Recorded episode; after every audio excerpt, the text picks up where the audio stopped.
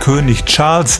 Der Ausdruck geht mir immer noch schwer über die Lippen, aber er ist ja nun tatsächlich der Monarch des Vereinigten Königreichs und damit hat er auch ein paar neue Privilegien bekommen.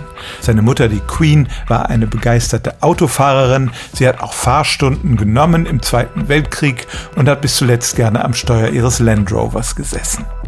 Einen Führerschein brauchte sie seit ihrer Krönung aber nicht und der neue König braucht ihn auch nicht.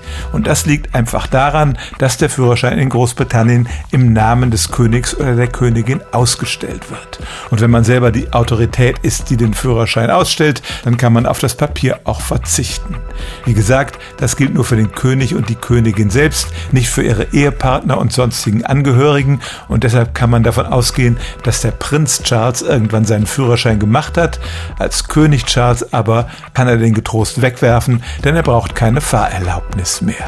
Stellen auch Sie Ihre alltäglichste Frage unter stimmtz.radio1.de.